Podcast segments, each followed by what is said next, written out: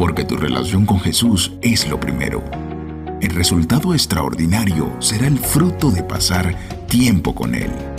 Tiempo contigo, un devocional que busca acercarte más a Dios con Jehová Ortega.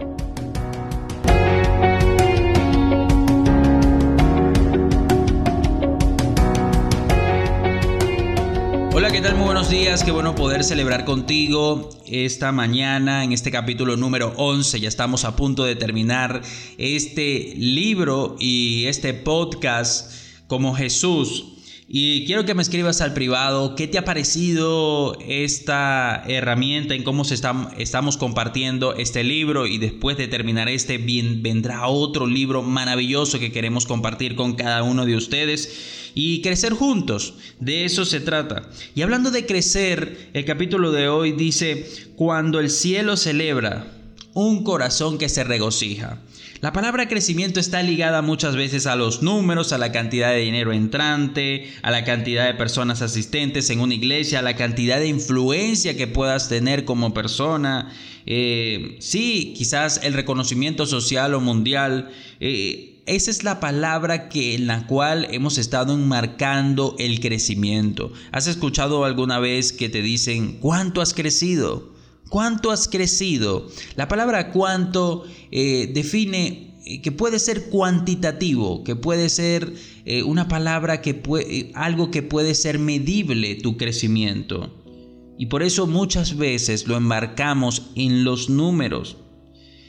Y muchas congregaciones celebran el crecimiento personal aún más que la conversión espiritual.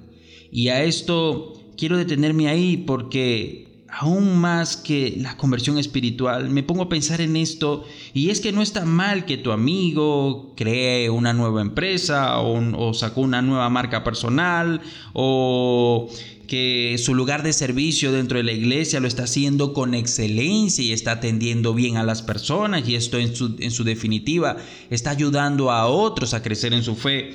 Pero sabes que ninguna de esas cosas de forma o del cómo ¿Están haciendo una fiesta en el cielo? Ninguna de estas cosas que estás haciendo con excelencia o que los otros ven como crecimiento están haciendo que Dios haga una fiesta en el cielo. No está mal que celebremos todas estas cosas, lo que está mal es que no tengamos el enfoque en lo que celebra el cielo. Nuestro entusiasmo muchas veces está más en las cosas terrenales que en las cosas celestiales. Y confirma este capítulo Lucas 15, 7. Les digo que así es el cielo. Habrá más alegría por un solo pecador que se arrepienta que por 99 justos que no necesitan arrepentirse. La alegría del cielo no está en sencillamente que tú seas perfecto o seas excelente. La alegría del cielo está en que puedas llevar a otros a Jesús.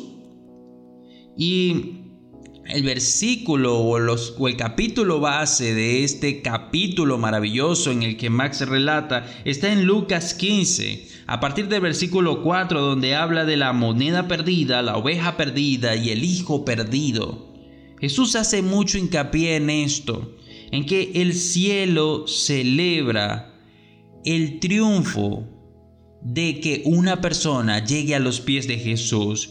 ¿Y qué quiero que sepas tú hoy? No debería haber un triunfo más grande para ti y para la iglesia que llevar personas al cielo. Ese es el verdadero crecimiento. Llevar personas a conocer a Jesús con ese entusiasmo verdadero de saber que se encuentran ante una celebración magnífica, indescriptible, que se hace cada vez que una persona llega a los pies de Jesús. Y cuenta Max en su libro que estaba de cumpleaños y su familia había hecho una sorpresa, una fiesta sorpresa en un restaurante, pero él estaba cansado y estaba en un estado sin ganas de, salir y estaba intentando convencer a su esposa e hijas de quedarse en la casa ese día, que no celebraran su cumpleaños, que otro día lo podrían hacer. Con letargo no sabía lo que le esperaba. Mientras su esposa e hijas hacían caso omiso a lo que él les decía, e insistían que se apurara rápido, que se vistiera rápido, que eh, a, las, a tal hora lo estaban esperando en el restaurante. Ellas estaban entusiastas porque ellas sí sabían el banquete y la sorpresa que le esperaba a Max. Es así nuestra motivación al saber de que nos espera una gran cena con el Señor, con esas personas, junto a esas personas que ayudamos a Cristo a llevar al cielo. Muchos se van a perder y no van a entrar. Tan solo imagina una eternidad sin la gracia de Dios. Literalmente, literalmente esto sería un infierno. Ser como Jesús es tener el corazón que celebra lo que Él celebra y que triunfa en lo que Él triunfa, puesta la mirada en llevar a uno más a esa gran celebración en el cielo. Reflexiona en esto y quédate para mañana para hablar del capítulo número 12 y cierre de esta serie como Jesús. Te habló tu amigo Joan Ortega. Búscanos en todas las plataformas digitales y entérate de lo que tenemos preparado para ti. geoanortega.com